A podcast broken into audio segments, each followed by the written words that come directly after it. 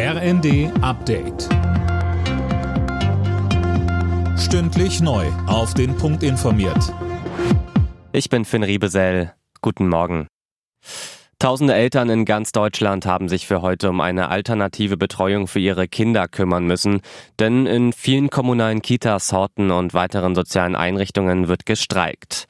Mehr dazu von Daniel Stuckenberg. Die Warnstreiks konzentrieren sich heute generell auf den Sozial- und Erziehungsdienst. Aufgerufen dazu haben mehrere Gewerkschaften, darunter Verdi und die GEW. Hintergrund ist der Streit in den laufenden Tarifverhandlungen. Bis zum 27. März soll eine Einigung mit den Arbeitgebern her. Sollte das nicht passieren, dann sind auch längere, heißt möglicherweise sogar wochenlange Streiks nicht ausgeschlossen, heißt es von den Gewerkschaften. Mehr Gleichberechtigung in Job und Alltag. Das fordern zahlreiche Organisationen zum heutigen Weltfrauentag. Bundesweit sind Aktionen geplant. Vom Deutschen Frauenrat heißt es, die Bundesregierung muss mehr für die Rechte der Frauen tun. Ein Monat nach den schweren Erdbeben im türkisch-syrischen Grenzgebiet laufen die Aufräumarbeiten nach wie vor auf Hochtouren.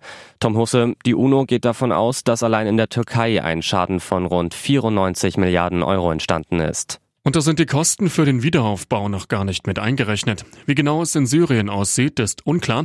Wegen des Bürgerkriegs ist die Faktenlage nach wie vor eher dünn. Nächste Woche findet eine Geberkonferenz in Brüssel statt, bei der Geld für die Türkei und Syrien gesammelt werden soll. Knapp 52.000 Menschen waren bei der Erdbebenkatastrophe ums Leben gekommen. Tausende mehr haben ihr Zuhause verloren.